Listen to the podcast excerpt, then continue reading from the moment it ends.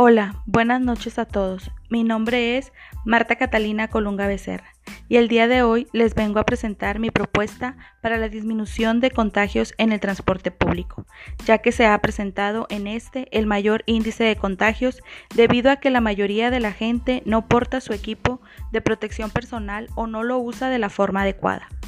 Para mí es muy importante que se puedan unir a este proyecto, ya que buscamos la seguridad de todos y cada uno de nosotros, exhortando a todo el personal de transporte y a todos los pasajeros a usar su equipo de protección de forma correcta.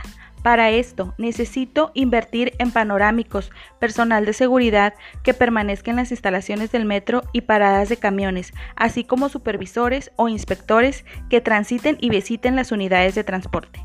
Mi valor de reserva, en caso de no conseguir la aplicación de esta sanción, sería obtener la inversión en el personal de seguridad que vigile a los pasajeros.